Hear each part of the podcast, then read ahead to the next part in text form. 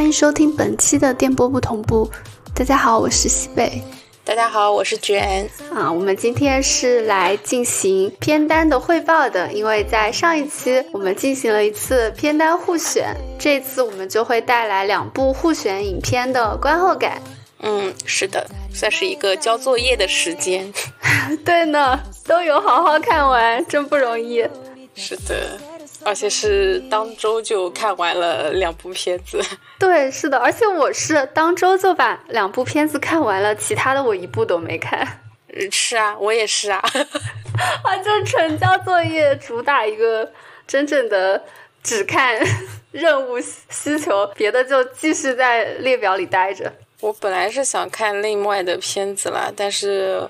你也知道我最近三次元还是比较繁忙的，所以就也算了，摆烂一下，稍微摆烂一下。对我也是，毕竟其他其他的事情也挺也挺多的，然后也有很多其他想看的东西。嗯，对，其他的电影也有在看嘛，对的，包括什么蜘蛛侠什么的也去看了，所以也没事了。嗯，对，后面可以继续看嘛。是的，是的。那我们还是先。简单的回顾一下片单吧。好的，我来念说一下我的几个备选项。我当时的五部片单备选分别是《造梦之家》、《依依》与《玛格丽特的午后》、《他的回忆》和《夏日时光机》这五部。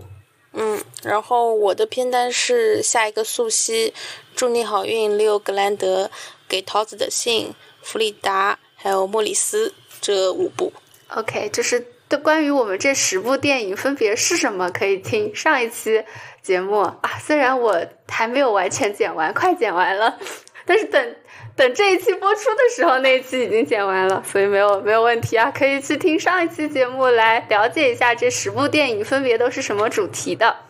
我们就进入正题吧。我想先从《祝你好运》开始，因为我比较喜欢这一部。这这两部相对而言，你你比较喜欢哪个？嗯，那我应该也是选这一部吧，毕竟另一部感觉还是有一些晦涩。嗯，晦涩。哦，对的，我对这一部影片的个人评分啊，就是十分满分的话，我可以给到七点五分。你你会给他打个分吗？嗯，我没有打分哎，不过我觉得七点五分算是一个比较中肯的评价。嗯，那就是你的感觉可能差不多也是落在这个分数左右的。对，就是他可能还没有。到达我就是非常喜欢那种地步吧，所以我也我可能也会给他一个八分以下的分数。嗯，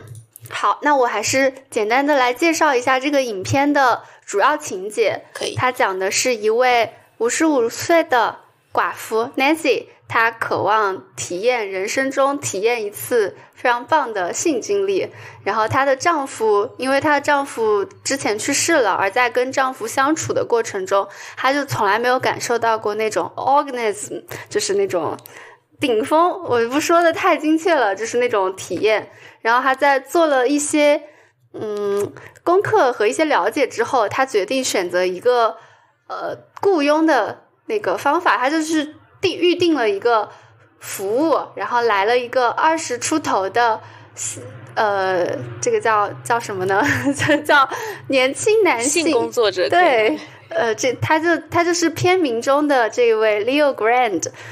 呃，Nancy 就希望以此来重新让身体回忆起年轻时的活力，这就是这部片子的一个背景设置。嗯。大概就是这样。哎，我这在我在这里准备了一个小问题啊，这个小问题是：影片中 Nancy 一共预定了几次服务？嗯，总共四次吧。对的，对的，总共四次。然后因为这个，我待会儿下面就是提到一个一些观后感的时候，跟这个就是因为会要用第几次来标定，所以我就提提一下这个问题。因为他们的他们两个这个片子中两个主要角色的关系，其实就是在这个每一次的。预定和这个会面当中，对会面当中会有一些变化的。是的，我写影评也是，就是按每一次的会面写的那个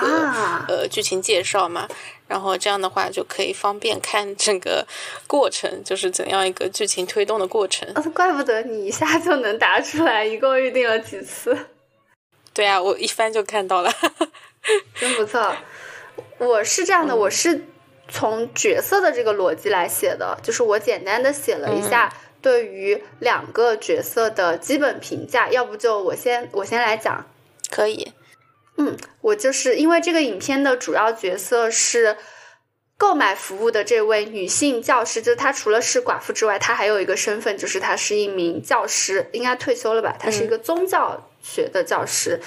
她叫 Nancy，就是她在。他管自己叫 Nancy，这不是他的真名啊，但是没有关系。然后另一位主要角色就是提供服务的这位小伙子 Leo。嗯，我们就先评价一下 Leo。我对他的评价就是非常专业，就这个词。确实就是 professional 那种感觉，对对对，在很多影影片的很多细节中，你都能感受到这个专业。我举个例子啊，就是 Nancy 她预定了这个服务的时候，他们第一次见面那个氛围本来就是很尴尬的。这件事情因为对 Nancy 来说太出格了嘛，他就是有点不太自然。然后整个过程时常提到，他说他后悔了，就是要不怎么算了吧，就是他经常出现算了，对，对她经常出现这种。情况，但是 Leo 他每次在回应或者是在一个呃一方有一点尴尬的情况下，他要如何在这个气氛中化解，并且继续这个他们的这个交易，就是我觉得他的处理都非常的啊，非常的精妙，就非常的专业，恰当，对，就是很恰当，能体现他的专业性。就比如说啊，刚刚开始两个人刚见面的时候，Leo 就。到了房间，这个时候气氛就尴尬起来了。毕竟两个人在这种场合下带着这种目的相遇嘛，然后你就会很明显的发现，Nancy 整个人肢体都是紧张的，然后他的在他在回应上也有一种就可能不知道该说些什么的感觉。然后这个时候就是 Leo 来开启的话，开启话题，他会很自然的说：“我可以亲一下你的脸颊吗？”然后 Nancy 说可以，然后他就非常礼貌的去亲吻了一下对方的脸颊。非常自然的就夸赞说，嗯，你 smell good，就是闻起来很好。然后 Nancy 就说谢谢，他就紧接着问，那么你的香水是什么牌子的？然后 Nancy 就回答了一下香水的牌子，然后他就提到了一下，他是因为有一个另外一个很有名的名人推荐了这个香水，所以他他用了这个。Leo 立刻就回应了，就是他对于这一位名人的看法，然后他们整个的这个话题就。推进下去了，就不是那种一进门你也不知道说什么，我也不知道说什么，两个人尴尬的愣在那里。就是我觉得开场的时候这一段对话就可以看出来，Nancy 很多的回答是比较封闭的，就是对方问一句。我可以怎么怎么样吗？然后他就说可以。对方夸赞一句，他就说谢谢。然后他就没有办法在这个场景下比较自然的开启话题。但 Leo 这边他就是一个非常开放的沟通，他就会不断的找到让话题进行下去的办法，并且他的说法用词都都很合时宜，就是他的举止也很也很礼貌，让人感觉没有那么强的攻击性。所以我觉得就是他的专业素养的第一方面，就是他的沟通能力是一个。非常好的体现，是的，就是他会做出，他是他是做出一种那个主动的那一方，他是去做出呃尝试，去做出接近，去做出主动的沟通的那一方。就是因为 Nancy 显然是处在一个比较被动的地位嘛，他他就是一种回应式的，别人说一句他回应一句，所以就是。呃，他会主动承担起这个角色，然后帮助把整个场面热场也好，就是不不让不那么尴尬也好，然后拉近彼此的距离，然后让对方感觉到安全也好，就是他充分的把这些东西都考虑到了，然后也都去包容到了这样一个情况。对，所以就是真的，真的是要不人家收费高呢，是吧？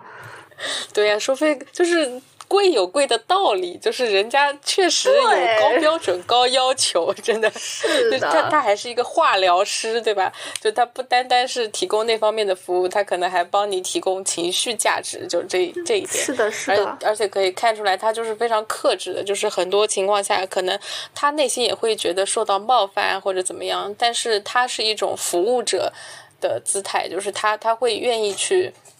压下自己的呃。生气的点也好，怒火也好，就是一些不适感也好，他会努力去化解掉自己的那些情绪，然后去呃把把一些比较舒适的呃环境提供给他的这个顾客，就这样子非常专业，确实。所以就是豆瓣的评论区里，真的短短评里有很多条都是给我 Leo Grant 的联系方式很急，就可以看出大家对大家对他的服务质量都非常的认可，不就观影的人都很认可。是的，就是大家也非常需要这种在生活中可以提供包容的，可以提供一个非常安全的空间的这样一个人吧。就是其实大家也是也有这种化疗的诉求，可能。嗯，对。然后我就接着再评价一下 Nancy 吧，因为她也是非常，我觉得塑造的还挺有那种变化的一个人物。因为她一开始进来的形象是一个。呃，就比较遵守规则的一位，嗯，严肃的这样的一位女性形象，她就是，就是你很很明显的感觉到，她应该就是原本对自己的定位就是在社会中的一个得体的女性，然后她不能做出一些不得体的行为，啊，然后她这这种这种气质，就是也能够隐隐感觉到这个人的某一些。情绪是被压抑的，包括影片中着重展现的这种性压抑，然后可能还有一些其他的就是他精神上一些其他的出格的那些想法，可能都在他的人生中被社会规训压抑下来了。然后我我。影片中比较喜欢的一段台词，就是在靠后的地方他自己说出来的。我觉得这段台词就能体现他的这种压抑啊。这段台词是这样的：我这辈子从来没有做过有趣或者冒险的事情，你是这个例外。他指的就是购买这个服务是例外。我总是遵守一切的规则。我会排好队，我从不酗酒，从不在派对上抢抢丈夫的风头，永远是聚会结束后的司机，一天吃五种蔬菜和水果，并且我永远永远会在电话响的时候去把它接起来。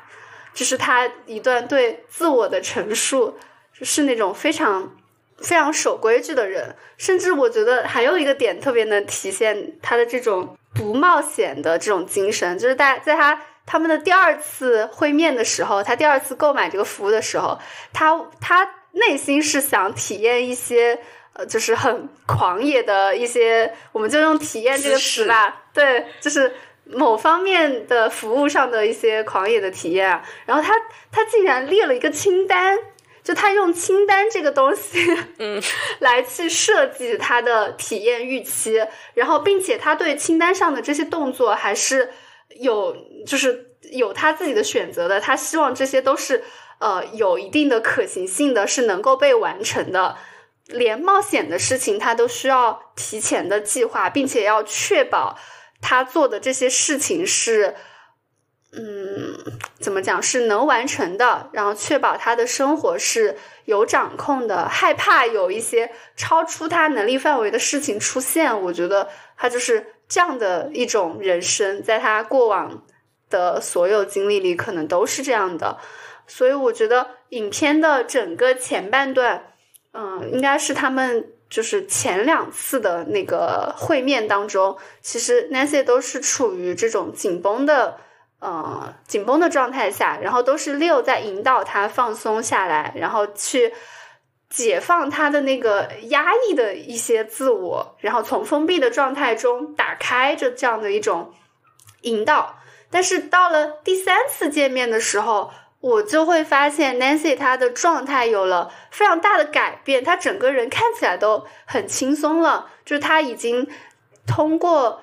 Leo 的影响，身体上，对对对，他通过身体上的放松，整个人精神状态都放松下来了。不过。哦，而且而且就是在第三次会面的时候，其实就是他们俩的那个主要的那个大矛盾出现的时候嘛。嗯，我觉得他出现的原因是因为他想要更多的去了解 Leo 这一方，他要去了解这个人的生活，然后这个人实际是一个什么样的人，就是他是从一种被动的被引导，然后到这个阶段开始想要平等的交流，甚至想要有一点点的这个主导权。虽然这个东西结果是造成了矛盾，但是他的这种改变，我觉得对于他个人来讲是一个好的改变。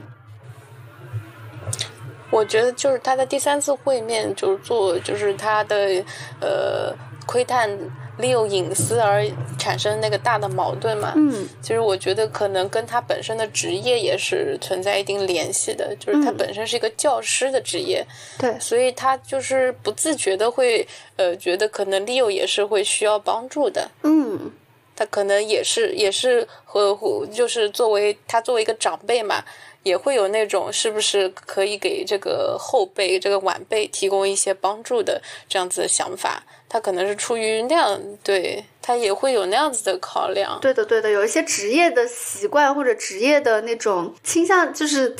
嗯，怎么怎么讲特质在里面。而且他们俩毕竟确实是，嗯，对对，这个 Leo 的年龄又刚好差不多是他学生的那种年龄。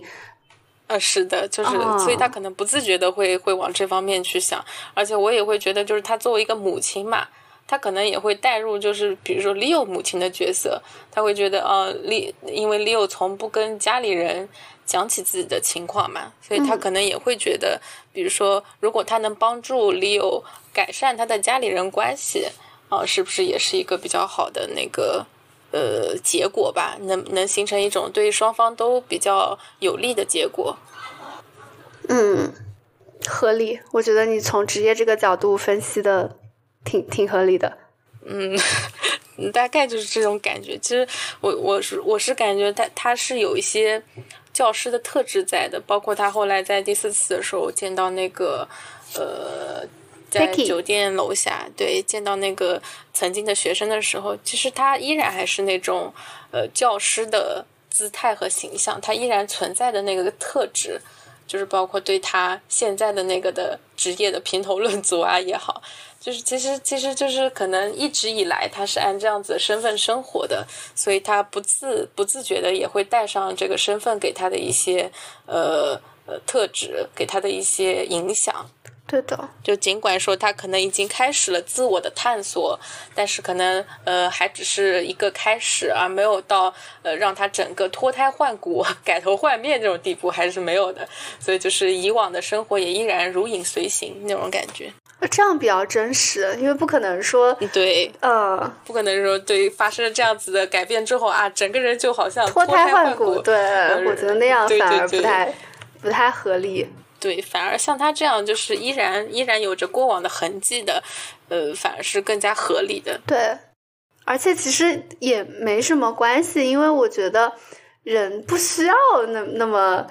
强的，就是不。直接调转一百八十度，然后朝着另外一个方向狂奔，人都是在微调自己的状态的嘛。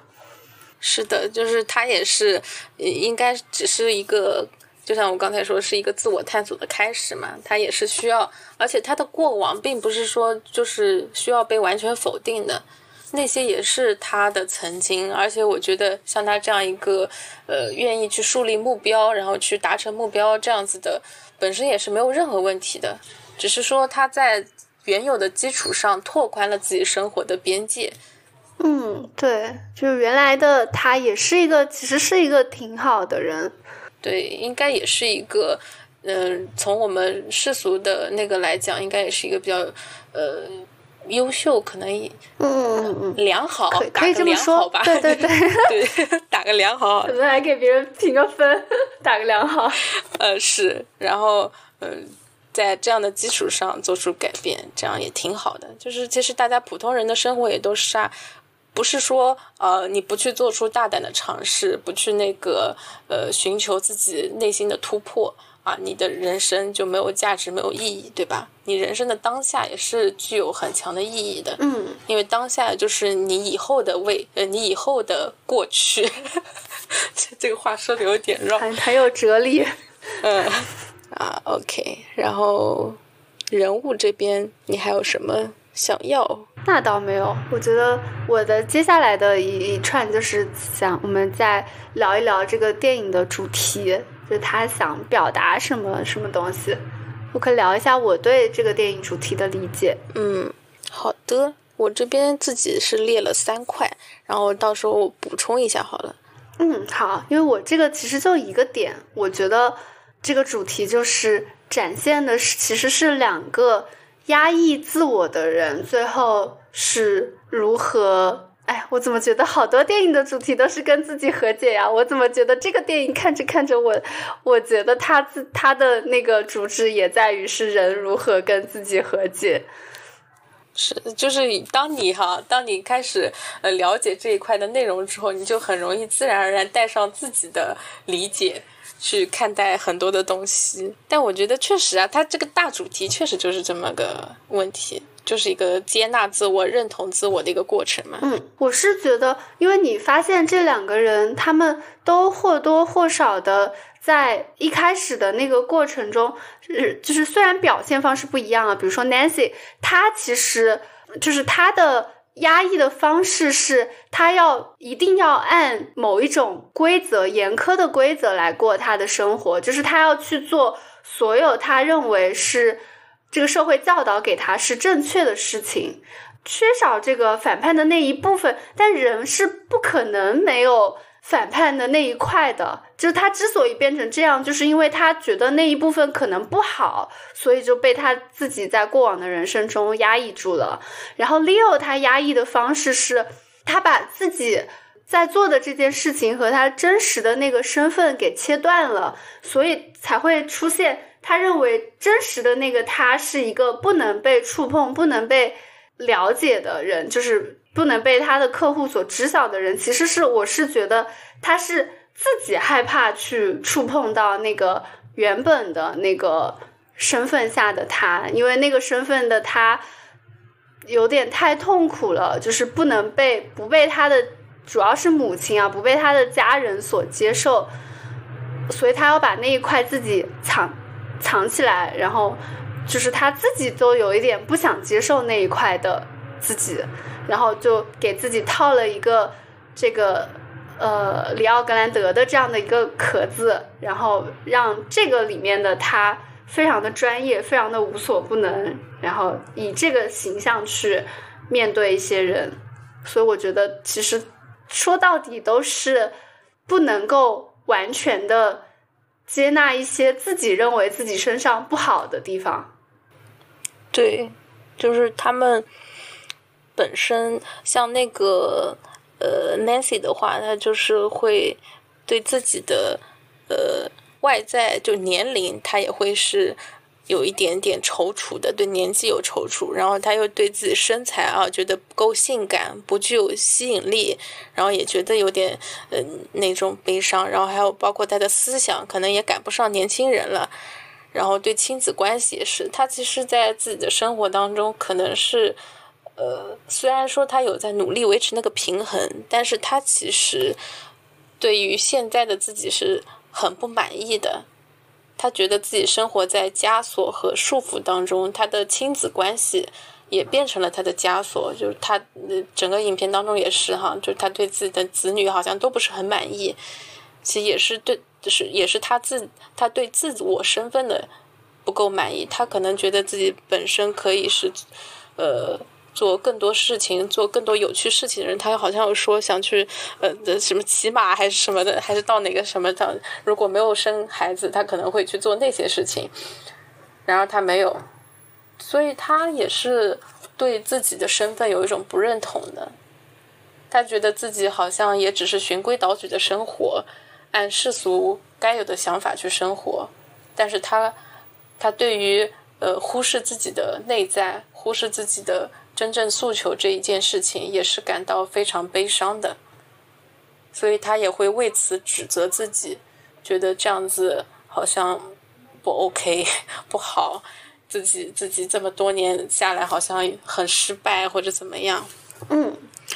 所以我觉得这两个人他其实是有一个互相开导的那种关系的。你在前面的相处中，是六这一方不断的在对 Nancy 开导他，就是。告诉他你的年龄很好，你的身体很好，然后我们就是你想要去追求性这件事情也没有问题，并且你值得拥有这种很好的体验。就是他 Leo 对他有这一方面的很重要的影响。然后到这个故事结尾的时候，Nancy 反过来也是告诉 Leo 说：“嗯，你你改变了我，所以。”我认为你现在做的事情是是有有有意义的，对的，就是你不应对你不应该认为自己是一个糟糕的人，你不应该认为自己的这些想法或者是这些选择都不值得，嗯，怎么讲呢？就是不值得被自己认可，对，所以这样就其实是一个双向的一个。改变，就是互相影响了对方，所以我觉得这个才是真的让他们俩，就是让这个片子成立，让他们能够在这种特殊的环境下，通过特殊的这种嗯事件，让两个有困惑的人最终能够慢慢的去迈向接纳自己的那一步，迈出那一步，就是因为恰好是他们两个。嗯，因为如果不是不是 Nancy 的出现，不是 Nancy 可能主动去突破这层关系，对有可能跟以往的客户都是一种这样子相敬如宾，可以这么说嘛？相敬如宾的相处方式一直这么下来，那 Leo 的话也不会有这个契机去真正解决他，揭开自己的揭开自己的假面，就是那种游刃有余的假面，而而展示出那种呃呃受伤的、自卑的。呃，被被被伤害那一面，就是他他也没有机会展示那一面。对的，对的，就是他没有没有办法把自己的问题、把自己的伤口揭开来，所以就没有办法去处理它，就是让它好起来。对，所以愤怒是有意有力量的。就结合我们 昨天看的视频，就愤，就当他被揭开了假面，他感到愤怒的那一刻，他其实是真真真真正正的去面对他。呃，自己脑海中问题的那一刻，对，所以我当他愤怒了，他才对对。我是觉得前两次，你看他们前两次见面的时候，实际上这个整整个的氛围还是很友好的。但是这个友好和平和，就是因为他们之间是一个这样子，呃，收费很高的一个纯粹的交易关系。对，就是互相之间保持着应有的距离的那种关系。对对对，其实是。保持着安全距离的社交的，至少对于 Leo 来说，他是在保持着他的一个安全距离的。但是当 Nancy 开始有一些主动的想要去探讨，他就对于 Leo 来说越界的这些行为出现，当他们有矛盾的时候，他们之间变成了一个紧张的、有点对立的关系，这样才能到第四次见面的时候，他们把这个问题摊开来说。可能这两位这两个人，他们以后是不会再见面的。但我觉得他们其实已经成为了很好的朋友了，就是已经是朋友了。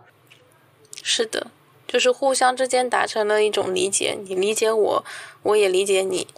我们能够认可对方好的部分，我们也知道了对方不堪的地方，就是这样子的一种关系，平等的。朋友的关系，对，所以我觉得这到这个时候，反而真正是他们俩开始切实的交流和更有价值的沟通，我觉得是这样的。嗯，是的，这而这一切都是通过 Nancy 的好奇心，呃，来促使的这一些。对，我还收集了一点，嗯，评论，就是我觉得比较。比较精彩的短评，但是我们刚刚已经应该已经提到了一点，我来看一看还有没有我们没提到的，让我看一下。我们来听一下 我这里收藏的豆瓣的有趣的，我觉得有趣的评论。第一个是祝各位姐妹都能快乐，那方面，嗯，自有身体的愉悦，是对的，对的。然后还有一句，我们刚刚已经提到了。挺感人的，高级的快乐是要用钱去买的，不管对男女都一样。对于很多质疑影片真实性的人，我想说一句：你们的预算还是太少了。是的，像我们这样子的话，应该这辈子都不会去体验这么这么高级的服务。是的，其实就是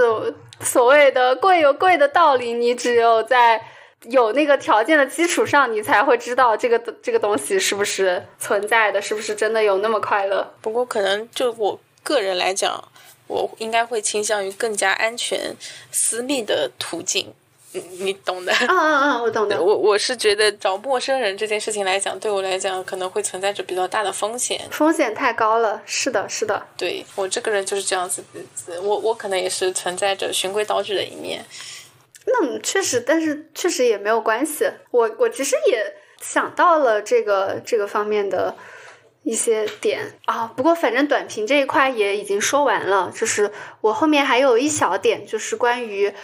啊审视，就是在反思这个影片的一些表达和主旨上的问题啊，就是其中一点就是，尽管这个片子它呈现出了一段从啊性交易到最后发展成为友谊的故事，但我觉得这个故事是很特例的，它是一个。幸运的那一面是的，特定情形下特定的人才会发生的故事，而并不具有普适性，不具有普适性，完全不具有普适性。他们是其中非常幸运的那一条分支。嗯，是的，这也是我在那个影评当中写的一部分。我觉得就是影片最大的一个问题就在于，他试图将一个特殊的个体事件扩大到一个社会范围。就我觉得这个是有待商榷的，就是因为他提到了说，如果是不是这个服务可以成为一种公共服务嘛？我觉得这样子的探讨是非常的 有风险的，你知道吧？是的，是的，是的，我也觉得，就是他们这一方面有一点，就是卖的有点太大了。对步步子扯的有点开，然后然后像我们这样子的话，我们肯定会从更多安全的社会性的呃角度去考虑，我们会觉得这这个事情呃应该还是比较不合适的。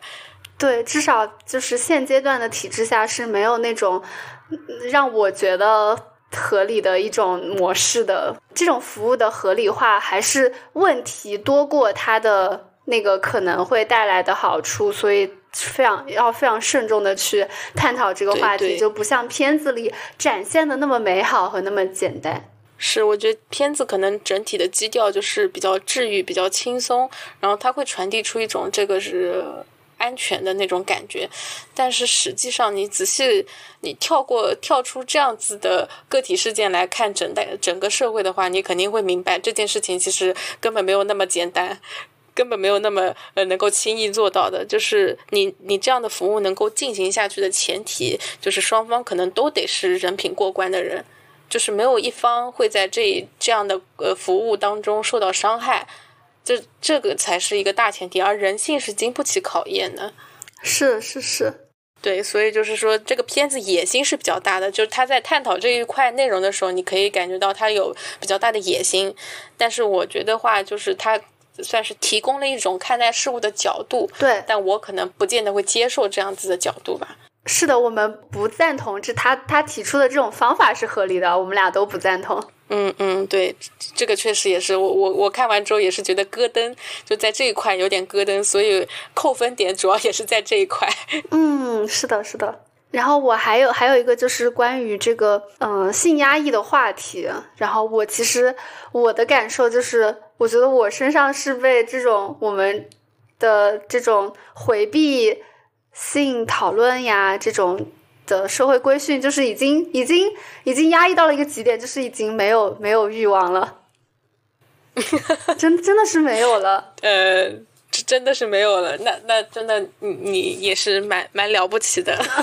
嗯，但是我最近其实有看到一些其实是为女性开发的一些。玩具，我们用“玩具”这个词来称呼啊，就是这种广告。嗯，我觉得，我觉得还挺好的。这部分需求是一定是应该被合理的对待和满足的，并且他们的做这些产品相对来讲还是比较安全的。特别是对于年轻女女性来说，我们就是我们都赞同我们要。解放性快乐，但是比如说，大家大家在没有决定说我要生育之前，一定一定是要注意好避孕的，因为这一块会对生活带来很大的改变嘛，而且它确实是有风险的。对于女性来讲，在这段关系当中是更需要、更需要去做出自我保护的那一个，因为男性可能不会存面临着生育的呃问题，所以他们他们好像可以呃更加自由的进行自己的这些呃行为，但是女性却不行，女性却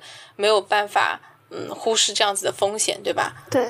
所以我觉得男性、女性都应当受到。呃，正确的教育都应当知道这个事情背后的风险，应当知道如何去呃处理那些呃性病也好啊，或者说意外怀孕啊也好，这些都是应该呃被明确的告诉给大家的一些知识，知识点都应该是知识点，而不应该是避而不谈的。那不然不然，大家大家呃以一种非常这叫什么？一种非常手足无特无措的状态去迎接新生命的到来吗？还是说，呃，遇到这种情况下就要去做人流啊，或者怎么样，做做对身体伤害更大的事情？嗯嗯，这都是非常糟糕的，对吧？对。因为其实大家已经有更多的途径可以去了解到了解这方面的信息，所以其实就是应该让这部分信息更加，嗯，让大家不加回避的，就是不带羞耻心的这样去讨论，然后有更多的获取信息的渠道，对，就能够让，嗯，能够让，嗯，所有人吧都更好的了解。自身，并且做好，嗯，保护自己的方法吧。这个确实也是，因为它毕竟还有包包含，就比如说疾病这些传播的一些相关的问题，我觉得其实都是需要了解的。是的，这也是我觉得影片可能就是它在这一块内容没有进行探讨。我们可以呃认为说，他们可能在进行呃 meeting 之前，在进行会面之前，已经做了一系列的。充分的检查之类的，可能双方都是已经有过这个，但是就是我是希望就是一些影视作品当中也好，也能对这一块内容有更加正确的引导，就是说，嗯嗯嗯，这这也是我当时看完之后一个想法吧，就是有一些剧当中他会给出一些你去医院检查相关疾病的一些。那种画面嘛，嗯嗯嗯，我觉得这些画面的展示也是很有必要的，就是让在观看呃影片的年轻人知道，其实这个是这个是一个非常正常的，不应该被回避的话题。我们如果发生了一些不安全的性行为，我们是可以事后再去呃。对自己的身体的安全再做一个确认的，嗯，对，这些事情其实都是应该被大家拿出来可供参考的案例。我是觉得它是可以可以被摆出来的案例，而不应该是被埋在下面的，让大家哦大家都避而不谈、不做声，这样其实不好。嗯。可能这个主要这个方面跟这一部影片的主旨没有特别大的关系，然后对对，所以他会忽略掉这一块。对我们希望的是能够有去展现这一方面的一些呃影视剧作品出现，对，树立一些正确的行为的模范，把它推广开来的这种内容。是的。嗯，然后还有一个小小的延伸的点，比如说我也到了那种我要重新找回青春激情的情况下，我可能也是会尝试一些，就是通过身体方向的探索去找回的。但是我可能就会选择更加安全一些的方法。我觉得这里真的好适合去加一些女性用品的广告，可惜就是没有。那当然，你你你，请请问你还你有粉丝吗？没有，骄傲的说，那就是啦，没关系，没关系。不过我也是觉得。就是我，我之前有一个朋友给我推送过类似的广告，我觉得确实就是你可以有备无患嘛，你你知道多一些途径，就是以后万一用得上的，对吧？未未雨绸缪。对呢，对呢，对呢，就是挺好。好，那我们进入下一部电影吧，我们进入他的回忆。嗯，好的，这部片子就比较短暂。对，这部片子。二十多分钟是吧？差不多半个小时，可能。哦，对，我记得它是一个很短的一个动画短片。然后我还是先说一下我的评分啊，我我给这个片子只打六分，十分满分，我给他了一个及格分，是不是有点过于苛刻了？呃，有有一些，我我应该不会，我应该不会打这么低的分。好，那我还是先简要的再复述一下这个故事的梗概，这是一个。科幻背景的故事，故事发生在首先开篇是发生在一艘叫日冕号的这样一个太空垃圾回收船上面的。船上的成员，他们包括呃船长，然后技术员工，还有两名主要的船员。这两个主要船员的名字我提一下，一个叫米格尔，是一个年轻的，然后他行事会比较冲动鲁莽的一个船员。然后另外一位是叫海因茨，海他他是叫海因斯还是？他他那个名字怎么念的来着？海海因茨吧。嗯，行，就海因茨吧，就海因茨吧。我们就这样先称，再暂时这样称呼他。他是一个比较稳重的，然后你你看他就觉得这个这个这个人比较可靠一点的这样的一位船员。然后他们船上的这些人就收到了一段奇怪的求救信号，顺着这个求救信号呢，他们来到了一个太空的。牧场是这个不是那个内蒙古的那个牧场，它是墓地的墓，就是一片坟地的意思。嗯，然后在到了这里之后。米格尔和海因茨两位船员就下去探索，然后在这个探索的过程中，他们发生了一系列比较奇怪的事情，包括他们看到了一位不应该出现在那里的歌剧的演员，以及他们会看到一些跟自己回忆有关的一些奇怪的事情。这个片子是大概是讲了这样的一个故事。我对这个片评分不高的原因，就是因为它其实是一个比较强调设定的一个片子。它强调在这个奇怪的地方，人们被人们可能会就被困在回忆当中。但是他的这个人物行为啊，他在这个科科幻背景下，他的这个展现就比较，我觉得比较单薄。他不是特别立体的每个角色，他都只只展现了这个角色。一小部分的一种行为模式，就会显得你没有办法完全的跟影片中的人去进行共情。我不知道你有没有这种感觉？我大概是理解你说是什么意思，就是你是觉得这个人物是服务于整个剧情的，对，而不是说每个人物有他自己的那种呃心路历程也好啊，他有他。背后层层叠叠的那种内心纠葛也好啊之类的，就是你觉得他们缺乏一定深度，对对，人物缺乏深度，而只是工具人是吧？太对了，就是这种感觉，就是他们不够立体，不够让我觉得有那种真实感，撑起一个完整人物的那种感觉。嗯。我的话可能就是，呃，因为这个片子比较的晦涩，所以我可能我回头又看了一些，就看了蛮多遍的。为了写影评的时候嘛，为了捋这个剧情也好看一些细节也好，所以我看看细节的时候就会觉得，就是他影片当中呈现的比较多的细节，会让我觉得他有他自己的考量在吧？就他希望展示这样一个故事。而因为整个篇幅可能也有一些关系，就是篇幅也是比较短的，所以他可能就是把人物当成工具去使用，他更希望展示他的一个世界观也好，展示他的呃创作者想表达的内容也好。嗯嗯嗯。我觉得他可能就是以这样子的方式在运用这些人物，嗯，所以我觉得可能也还好。嗯，对，这就是他的这一套创作模式，对，他就不是想要让把这些人物做的那么的那个让你记忆深刻，对他不是想要把人物走到你的心里，不是，他可能是想让整个故事走到你的心心里的这种这种目的吧。嗯，当然可能故事也没有走到你的心里，所以你整体的感觉就会比较割裂，你就觉得啊，这故事好像也。也不是很 OK，人物好塑造也不是很 OK。对呢，可以理解。这个也也不是全怪，就是不是全说这个作品不好，因为它毕竟是一九九五年的作品，很有年代了。有的时候可能当时对于那个年代来讲，还很有那种前瞻性或者是思考性的话题，就包括他们这个整个影片的主题和它这个整个带有很有科幻感的一个设定，我觉得当时可能是有。有启发性的，但只是因为到我们现在这个年代已经过去，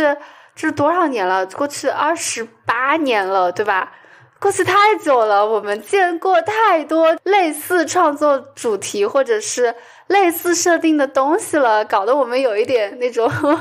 这个这个叫什么？就是小儿科的感觉是。呃，对对对对对，就看多了就不新鲜了嘛，所以所以再倒回头来看他的时候，可能对他要求就更高一点了。哦，对，就更高一点了，就不是不是很客观。我是我对整个载体也是有一些想法，我是觉得他探讨的东西可能是一些什么坚持本心之类啊，然后肉体虽死，AI 永存啊之类的讨论嘛。但是它选择的载体却是这种鬼屋探险的形式，嗯，对，就是相当于变成了一种开卷体。你看到这个形式，你知道哦，所有的一切都是虚幻的。你因为知道它是鬼屋探险，所以你知道所有的一切都是假的，所以变成了开卷体。所以它整个什么信号啊，什么都是诱饵，然后整个主线就会变得很简单了。对的。然后你的一些伏笔也好，转折也好，你都是很容易猜到的。整个形式就会在这些对比之下显得比较花里胡哨，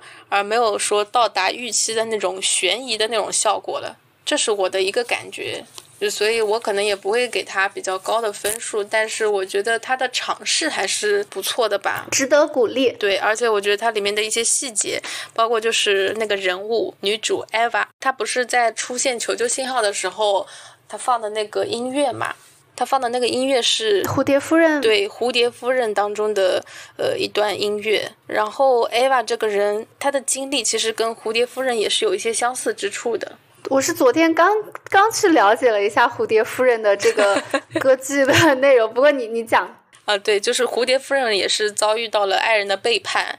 但是她最终是选择了自杀嘛。但是 Eva 也是这样子，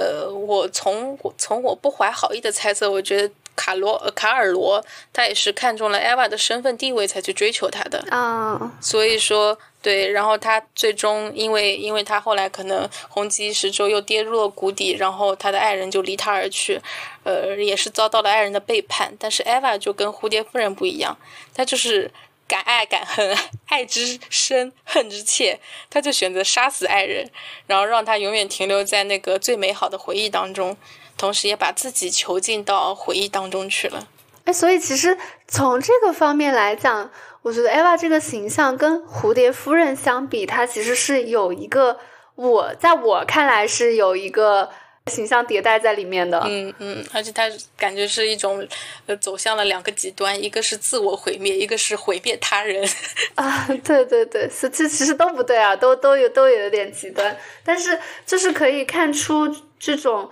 女性形象的转变，可能在蝴蝶夫人的那个版本、那个歌剧的故事里，女性被赞颂也好，或者被塑造的形象，就是她们就应该忠诚、隐忍、接纳这种被抛弃的命运。因为蝴蝶夫人她最后是选择了自杀。到了呃她的回忆里面，到了 Eva 她的这个选择里，她就不要成为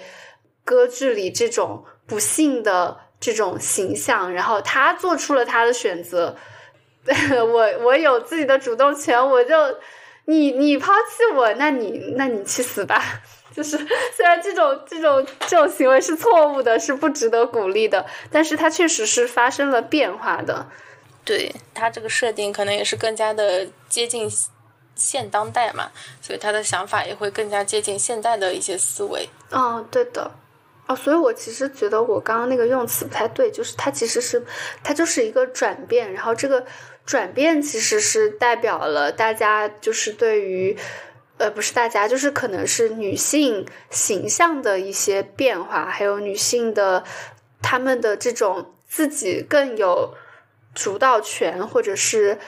她们想要自己去掌控这件事情，然后嗯。为自己的人生做决定，为自己的人生负责。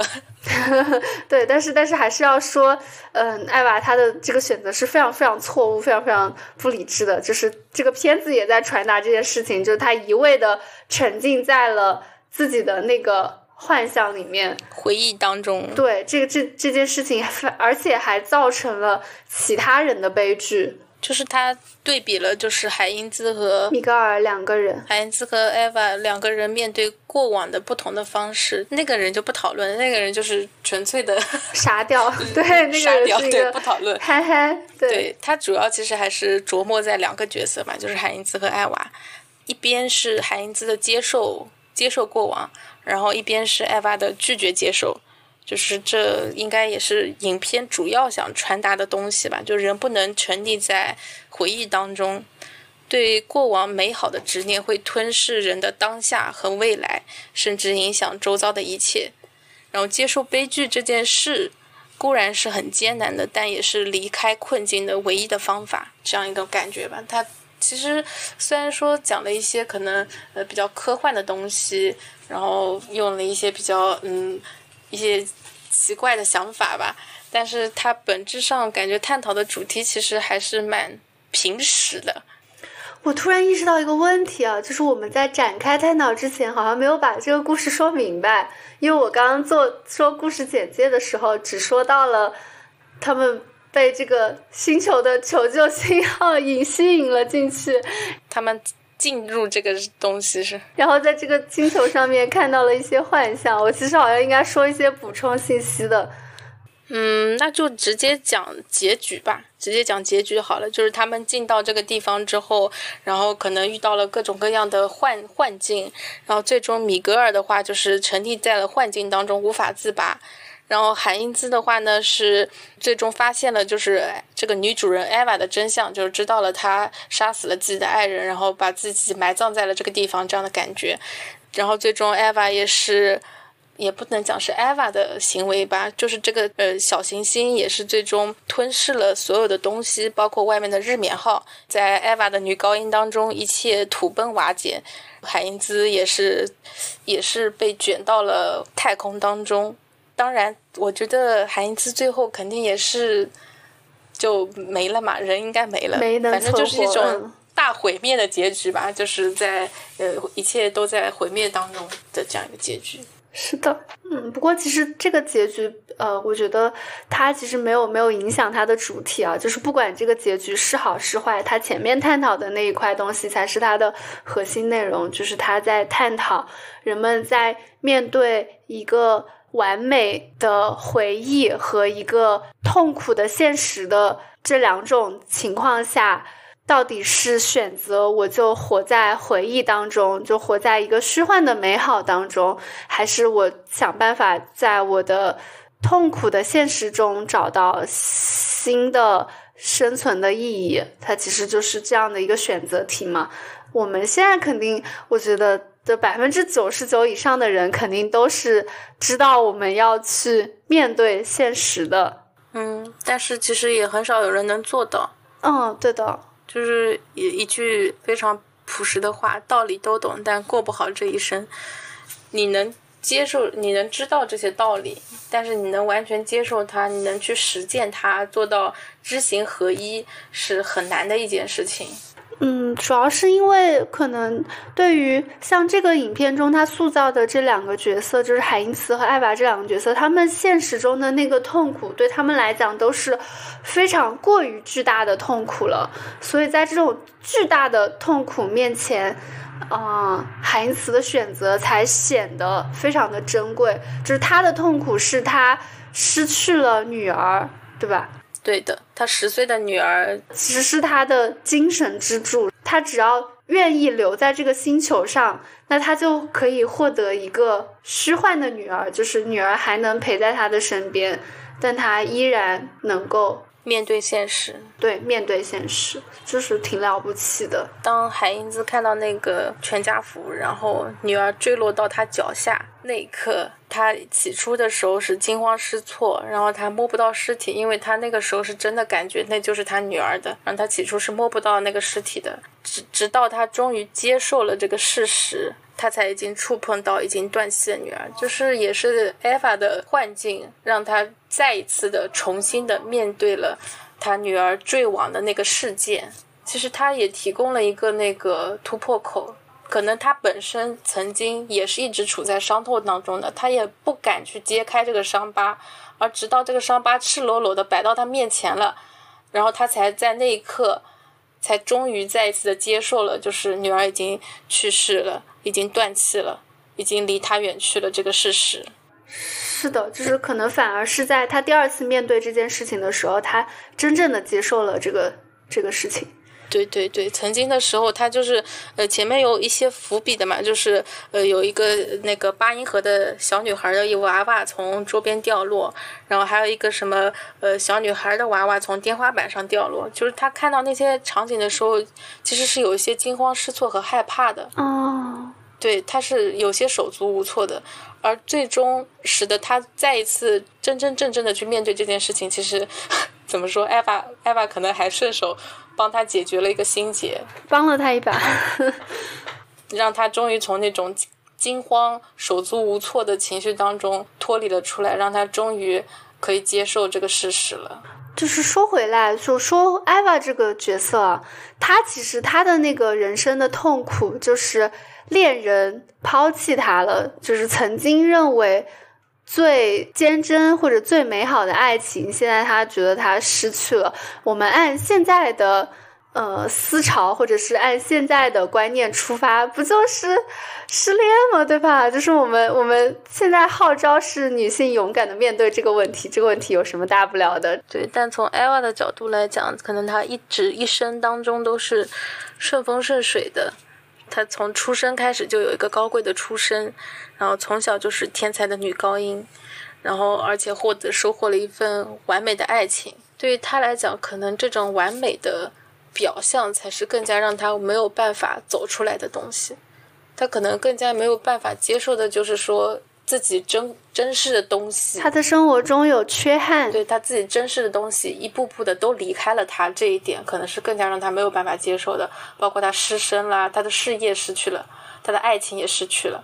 所以这才是对于他来讲可能是一种双重打击。他没有办法接受的是。曾经那么辉煌的、完美的自己，现在变得可能什么都不剩了，手头空空如也。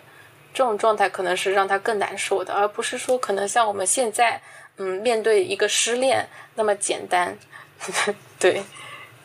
对于他来说，可能就是，嗯，他对他来说，可能就是从一百分啊变成了零分这种感觉。而对于我们现在来说，可能就是，比如说从八九十分变到了七十来分这种感觉，不是很有感觉。是，所以就是我们应该鼓励，嗯，鼓励人们去拥抱生活的不完美和接受失败，就是做做一些失败教育。是的，呃，这个这个失败教育，我我也有一些感触，就是我大学时候。大学时候在食堂的时候坐那儿吃饭，突然，呃，我面前坐了一个教授，然后教授跟我讲，他对于自己手底下的那个一个学生感觉到有一些苦恼，因为他说学生他那个学生可能一直以来都是非常优秀的，可能从从小到大都是呃班里的尖子生，都是前前两名的，然后这样子，然后到了大学之后，因为我们学校可能也是比较好的学校嘛。然后他在大学之后发现周周围的人好像都很优秀，然后他可能不是顶尖的那一个了，然后他的学生就会有比较大的落差感，他他就觉得说能不能呃来问一下我们这些呃学生能不能寻找一些经验，能够帮助到他的这个呃学生。对，这种其实就是一种可能从小到大他的失败经验相对比较少，比较空空缺，所以他也就没有办法锻炼出和失败相处的能力。我有点好奇啊，这个这个教授是直接端着那个食堂里打好饭，然后啪就坐在你对面，然后就开始给你讲这个事情吗？哦，是的，是的，啊！就是当时，对他甚至完事了，还给了我一张名片，是我们医学院的一个教授。哦，太神奇了，Amazing！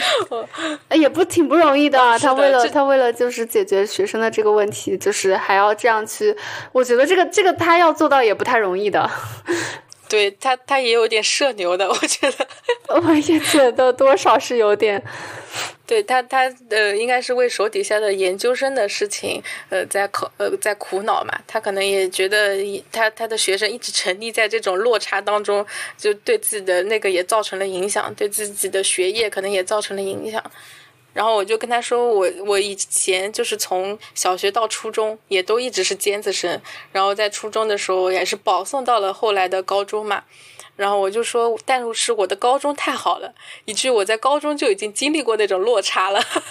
哦，对。然后我到大学的时候就完全没有什么呃感觉，因为我高中的呃同学可能去的比比我这个高呃比我这个大学更好。对吧？他们可能去了清北，对吧？那我我完全没有感觉，嗯，然后然后他就觉得啊，确实，就是你在人生的前前一阶段当中积累一些失败的经验，其实也是蛮重要的。这样的话，你可以和自己的那些不完美相处，你可以和自己的不失败有时间相处，而你之后遇到更大的挫折的时候，你受到的冲击也会更小一点。嗯，就突然想到这件事情。好，我们回过头来说这个电影。我还有，我还有，就是我在看完这个电影之后，去翻了翻豆瓣的影评嘛，然后我就找到了一些大家提到的关联的作品，我就捎带着去了解了一下。就首先是我自己想起来的，因为我看电影的时候就有强烈的那种既视感，然后后来想起来是因为《爱死机》第二季的那一集《天鹰座裂缝》，嗯，它讲的是，呃，也是太空中的一位宇航员，然后他。他们跃迁到某一个坐标，然后他醒来之后遇到了一个以前的一个旧情人吧，但是他很快就会发现他们就是在那个地方遇到的事情很不对劲。实际上是，其实他已经被困在一个废弃的蛮荒的星球了。他他面前的这一位呃以前认识的人，其实也根本不是他的那个老相识，而是一个。异星的一个生物了，但是这个生物它其实并没有什么坏心，它就不像 Eva 那样是想把它困在那儿，而是就是他们他确实知道他已经走不掉了，所以他就换一个他比较能接受的形象出现，然后给他包装一个让他能够过得下去的生活。但是这个片子在那种一边是他被困在这里，他视觉上能看到的那种正常的、看似正常的。然后还挺平静的生活，然后另一边其实是他已经呃回不去了，就被困在一个非常嗯非非常蛮荒的一个地方的这两个真实与虚幻之间的对比，跟这个片子的那种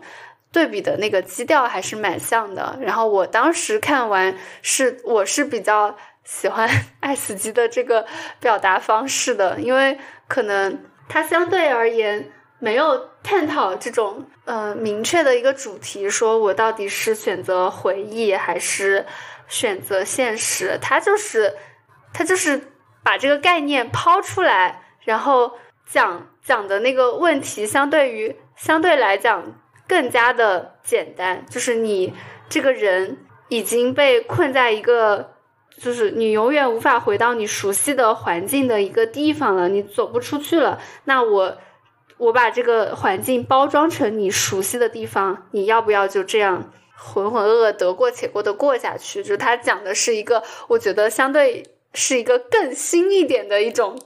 哲学探讨的主题，就这个我还更更有兴趣一点，因为关于回忆的那一方面，就是处于那种道理我们都懂，那它就是那个道理，我也知道它是那个道理，所以你你再用这个影片的包装再把道理给我讲一遍，我就觉得嗯就是这样，那就这样，就是数字生命是吧？对，差不多，是不是可以考虑用用这样的形式去延续我们现有的生命？而那样子的生命又是否真实？是不是你就能否认说那就不是真实的，那就是完全虚幻呢？还是说那其实也是另一种形式的真实？接受你看到的东西，你就接受，你就生活在这种环境下。至于真实的你的那个躯体在什么样的环境下，就不重要。嗯，那就是能引起思考的，我觉得都还是比较不错的。不至于说你看完之后啊，脑脑子当中任何想法都没有涌现。我觉得那那就是一个非常失败、非常糟糕的作品。平静无波的看完了，然后就这样，然后关掉了，那就是比较糟糕的。对你没有获得任何的呃高兴也好啊，呃悲伤也好啊，愤怒也好，你要是任何情绪都没有感受到，那我觉得这个作品显然是非常失败的。然后，另外还有一个关联的作品是福克纳的小说，就是《献给艾米丽的一朵玫瑰》。这个小说讲的故事其实就是在一个虚构的，应该是虚构的一个美国南方的一个小镇上，然后这个小镇上有一家，嗯，贵族。这一家人我忘了他们姓什么了，但是这一家的小姐就叫艾米丽。然后她自从父亲的葬礼之后，人们就。不太常见到她走出家门了，但是后来就是镇上来了外乡人，然后其中有一个外乡人经常进艾米丽小姐的这个住房嘛，然后感觉艾米丽小姐想要跟这一位外乡的年轻人结婚，但是啊，这个年轻人后来又要返乡，就是又要走了，人们就就后来也没有见过这个年轻人。直到最后就是这个故事的最后是艾米丽去世了。去世之后，人们进入艾米丽的家，发现了一些非常奇特的景象，呃，不是，就是诡异的景象吧。她的房间就像一个新房，就是结婚的婚房一样，里面的所有的用具都是男女成套的。然后在她的呃卧室床上，就是有一具呃男性的尸体尸骨。就是这样的一个故事，其实意思就是，哎，那个那个年年年轻人他后来想走，但是艾米丽可能没能走得掉，对，没能走得掉，艾米丽就把他永远的留在了自己的房子这里。这个的主题其实跟他的回忆是有有那种比较相似的地方在了，更接近的。对，更接近。对，更。所以，我我其实是觉得这个片子应该是受到了这个小说的影响，所以艾娃她她特别喜欢玫瑰花嘛，我觉得玫瑰花这一层就有点像在致敬。是的，包括他最后那个星球也是一个玫瑰花，哇，一个带刺的玫瑰，非常的危险的带刺的玫瑰。哎，对的，还有就是。大家有还有提到主题上有一定相似性的一个作品是莱姆的小说《索拉里斯星》，以及这个小说改编的电影叫《飞向太空》。这个我就只是大概的了解了一下，说是索拉里斯星是一个特殊的星球，人们为了做研究就派了一些科学家过去，然后这就是进去的呃人呢，他就遇到了非常诡异的事情，就是他在这里。见到了他死去的妻子，然后最后被证明索拉里斯星是一个有自主意识的一个星球，然后他会把来到来到这里的人类的那种意识抽取和提取出他内心深处最有执念的一个东西，并且把它投射成实体。出现在这个星球上，就是它的设定上也有一些这样的相似之处。但是因为我没有把这个电影看完，然后我也没有看过这本书的原著，所以具体的我就展不开了。但确实，这个这个这个很像哎，真的还蛮像的。哦，他把进来的人的那个回忆投射出来的这一点是有点像的。对。是是还蛮像的，就是他似乎是以这些回忆作为他整个星球的滋养，这种感觉。我是说影片啊，就他的回忆里面就是这种感觉，就是所有的人都成为了这个星球的养料，呃，可怕。嗯，但索拉里斯星好像不是这个。不是这个设定，它好像不是说就是它需要这些东西，而是这个星球它就是它就是模仿，就是它它也不图你啥，就它也没有说我要把你弄死，然后把你作为养料，它就是嗯嗯，对，它就是拥有一些它自己的运作模式，就比较古怪的一些模式。嗯，至少它是无害的。嗯，对，按按我按我的理解，它应该是无害的。具体的我也不知道，以后有机会去看看书，可以，我就知道了。好的，嗯，然后还有一部就是我们刚刚也提到了的歌剧《蝴蝶夫人》，它其实讲的是